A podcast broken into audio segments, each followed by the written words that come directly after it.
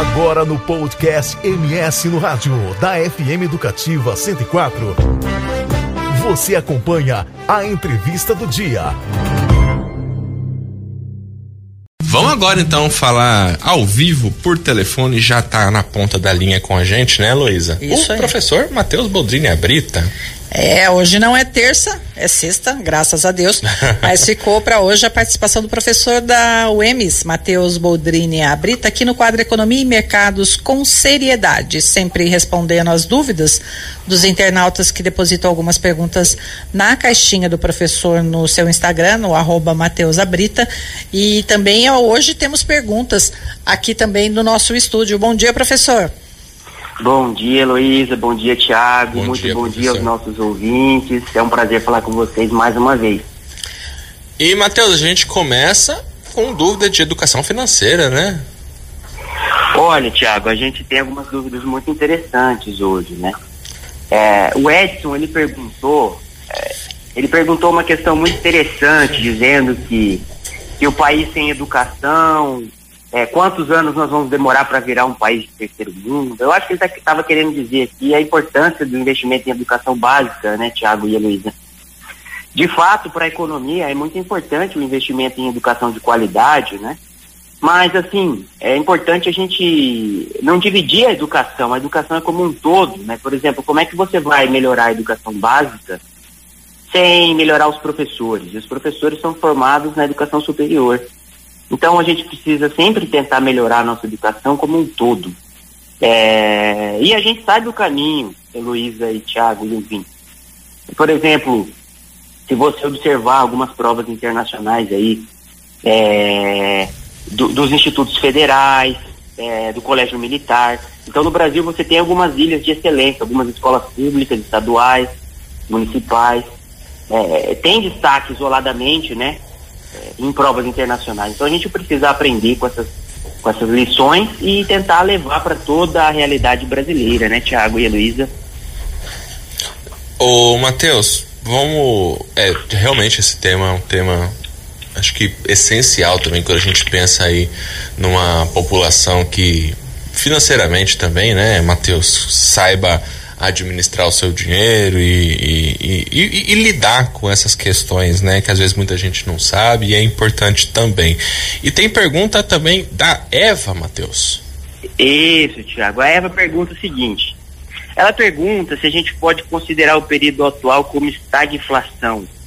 Então, para quem está acompanhando a gente entender, né, estagflação é um conceito é, para quando a economia ela está estagnada economicamente com inflação alta, ou seja, os preços estão subindo, né, e a economia está fraca, pouco emprego, pouca produção, tá?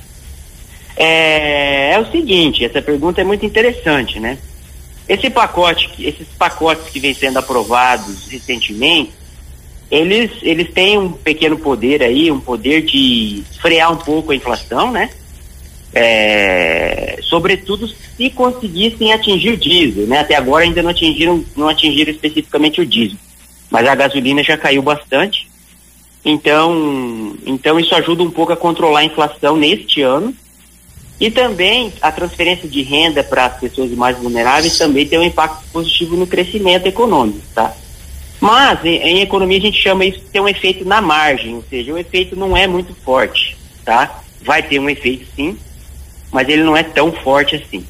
É, então, se a gente olh- o- olhar a situação hoje, Tiago, Luiz e ouvintes, né? O Instituto de Finanças Internacionais divulgou um relatório no dia 19 de abril então já tem um tempinho aí, mas ele fez uma análise robusta dizendo que o Brasil e outros países, tá? Não é só o Brasil, estão vivendo sim um processo de estagflação, tá? Ou seja, uma inflação alta com estagnação da atividade econômica. Porque mesmo que a gente tenha tido esses pacotes aí no Congresso é, que podem aquecer um pouco a economia, a gente tem o Banco Central tentando controlar a inflação subindo os juros, né? Então a taxa de juros está muito alta e isso tem o poder de, de, de frear a economia, né? Contrair a economia. Então, tá uma queda de braço aí, sabe, Tiago e Luiz? Tem medidas Uhum. que estimulam, medidas que contraem, e, e aí a gente vai ter que aguardar no final do ano. Mas respondendo a pergunta da Eva, hoje, hoje, sim, na data de hoje, é, a gente, não só o Brasil, está vivendo sim uma estagflação, que é preços altos, né? Um, um cenário de economia estagnada. E, professor, pra gente, até tá muito atrelado esse assunto também, né? A pergunta do João Pedro, que ele fala sobre essa permissão para que beneficiários do Auxílio Brasil eles possam fazer consignados, né? É, eu achei legal essa pergunta do João Pedro e, sob o meu ponto de vista, acho que até algo meio né, arriscado, até não sei se é muito seguro para esses beneficiários poderem fazer isso. Qual que é a avaliação do senhor? Tiago, a sua análise está perfeita, né? Você vê que os nossos ouvintes e nossos, é, os nossos internautas lá do arroba Abrita no Instagram, eles, eles parecem que estavam conversando entre eles, né? Porque o primeiro perguntou sobre educação, né? O segundo sobre essas medidas aí, estagnação econômica, e essa terceira sobre o consignado, e elas ficavam perfeitamente. Por que, que essa medida fica, fica preocupante, Tiago? Então, para o pessoal entender, né? É, foi aprovado aí uma medida que possibilita a contratação de empréstimo consignado. Sabe, o consignado é aquele empréstimo que já desconta lá na fonte, sabe? Uhum atrelado aos programas de transferência de renda, por exemplo, o Auxílio Brasil, o benefício de prestação continuada BPC, até um limite de 40% do valor recebido. E isso é muito perigoso, por quê? Porque a gente está num país e a educação financeira não é tão difundida. As pessoas muitas vezes tomam é, decisões é, econômicas e financeiras sem ter todo o conhecimento, né? Para vocês terem uma ideia, é, um consignado, por exemplo, para o funcionário público, está girando em torno de 1,5% ao mês. Para os aposentados, 1,87%.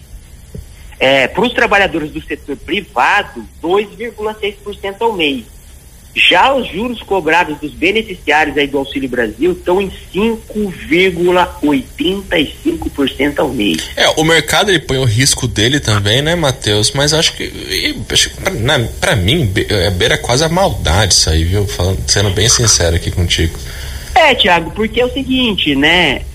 O risco é baixo para a instituição financeira, é porque é, ele vai descontar na fonte o auxílio, né? E, e, aí você pega uma pessoa que recebe, por exemplo, 400 reais de Auxílio Brasil, se ela pega esse consignado, ela passa a receber aí 240. Então os outros 160 ficam retidos para pagar esse, esse empréstimo. É, é uma situação de uma pessoa que já está em vulnerabilidade, que muitas vezes não tem conhecimento de educação financeira. Então, para a gente ser claro aqui, Tiago, a recomendação para os beneficiários aí do Auxílio Brasil é que só peguem esse empréstimo em caso de absurda necessidade, extrema necessidade. Porque senão, praticamente, ele vai perder o benefício dele aí com esses juros altíssimos.